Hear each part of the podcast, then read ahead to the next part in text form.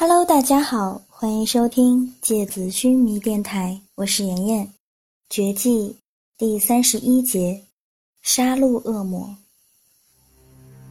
神隐手腕上发出的幽蓝光线，照亮了洞穴伸手不见五指的黑暗。洞穴的尽头，幽冥修长的双眼从他垂在额前的浓密头发中显露出来，碧绿的瞳孔让他显得像是一个凶残的野兽。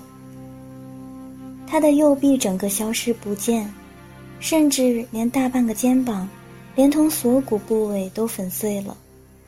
几根肋骨从支离破碎的血肉中穿刺出来，暴露在空气里。大块大块半凝固的黑色血团儿包裹在胸膛的边缘，隔着一层肌肉隔膜，甚至隐约能看见心脏跳动的形状。如果再深一些的话。胸腔、腹腔里所有的内脏都会哗啦啦的涌出来，掉在地上了。整个洞穴里都是伤口腐烂发出的腥臭味道。神音颤抖着声音，满脸惊恐：“谁能把你弄成这个样子？不可能啊！带我去深渊回廊的山谷尽头，那个黄金湖泊。”幽冥的声音在洞穴里回荡着，听起来像是一头垂死的恶魔。我要再生我的手臂，不过这周围黄金活物已经被我吸收消耗的差不多了，无法支撑我再生需要的数量。好，神意压抑着心里的恐惧。不过我不能肯定我能走多远，我刚刚来的路上。遇到那些魂兽，已经快要超越我的魂力等级了。再往前的话，就凭你当然不行。幽冥冷漠地打断神音：“要不是我把你沿路走来的魂兽斩杀了三分之二，呵呵，你连这个洞穴都走不到，更别说刚刚一直徘徊在这个洞穴门口的那几只了。哼，你看见那根巨大的白骨了吗？”那只是其中一只魂兽的小腿骨。神鹰望着面容邪傲的幽冥，心里是说不出的恐惧和惊讶。一直以来，他都觉得以自己杀戮使徒的身份，就算不及幽冥厉害，但也不会和他相差太多。但现在看来，伤势如此严重的幽冥，依然能够把如此多的高等级魂兽消灭干净。洞穴外的那些破碎的尸体，俨然是证明幽冥实力的勋章似的，发着森然的白光。那我，神鹰看着幽冥，不知道他到底作何打算。既然凭自己的力量已经无法再朝黄金湖泊前进了，那么，幽冥抬起头，把身子坐直一些，他看着神鹰。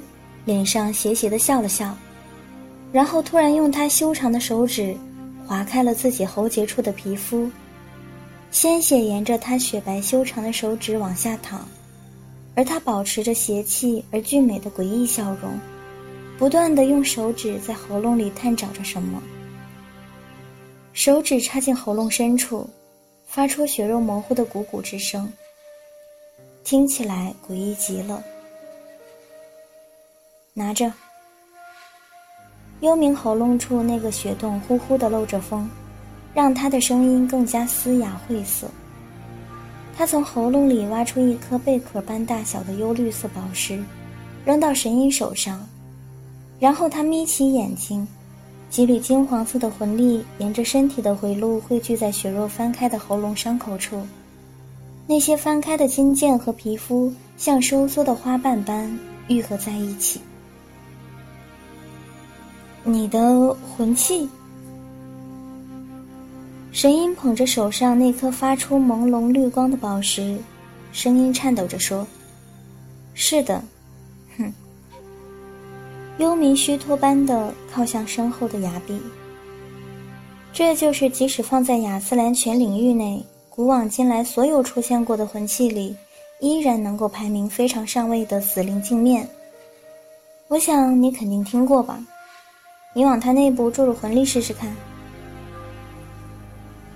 神医压抑下自己心里的激动，金黄色的纹路在他的纱袍里若隐若现。他的手臂上碧波几声电光火石，随着几缕金色魂力注入到那颗幽绿色的宝石后，一声巨大而尖锐的，仿佛鸟类濒死时的声音在洞穴里响起。一面巨大而通体剔透的暗绿色透明盾牌，幽灵般的浮现在神鹰面前的空气里。盾牌看起来极其沉重，但是又如同云朵一样悬浮，看上去说不出的诡异，像是一个有生命的活物。盾牌由一块完整的黑绿色透明宝石铸造而成，仔细看的话，会发现盾牌内部是密密麻麻、复杂而又精美的刻纹，阳刻、阴刻交错编制，纹路交叉的地方点缀镶嵌着。各种颜色的璀璨宝石。死灵镜面在魂器里虽然被划分到防具的类别，它和其他那些比如战神怒意、龙渊回响等拥有超高防御力的防具不同，它其实更像是一件具有攻击性的防御武器。它能够根据使用者的魂力高低而投影出一个和敌人一模一样的复制品。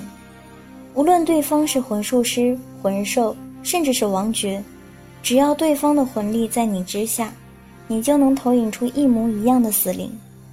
这些死灵幻象会代替你去战斗，而死灵镜面最强大的地方在于，从理论上来讲，只要你的魂力不中断，那么它能制造的投影就是无限的，也就是一个死灵被对方杀死之后，还可以继续投影下一个死灵。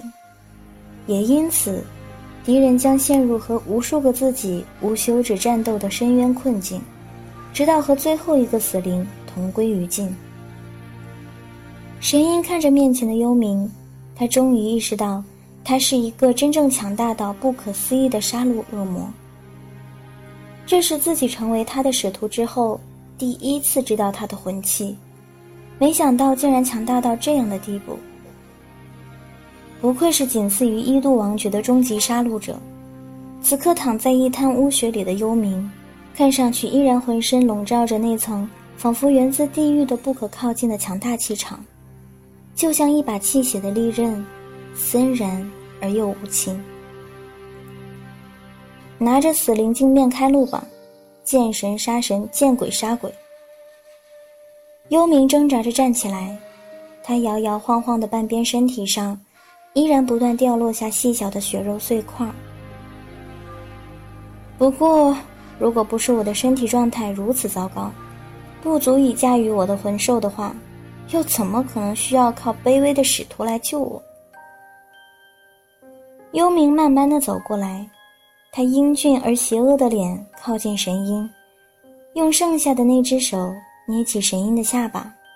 把他那张此刻布满恐惧表情的精致面容拉向自己。他充满盈盈笑意的眸子，仿佛两汪忧虑的毒药，闪烁着致死的光泽。他用刀锋般薄薄的嘴唇咬住神鹰的嘴唇，温柔地摩挲着，仿佛在亲吻娇嫩的花瓣。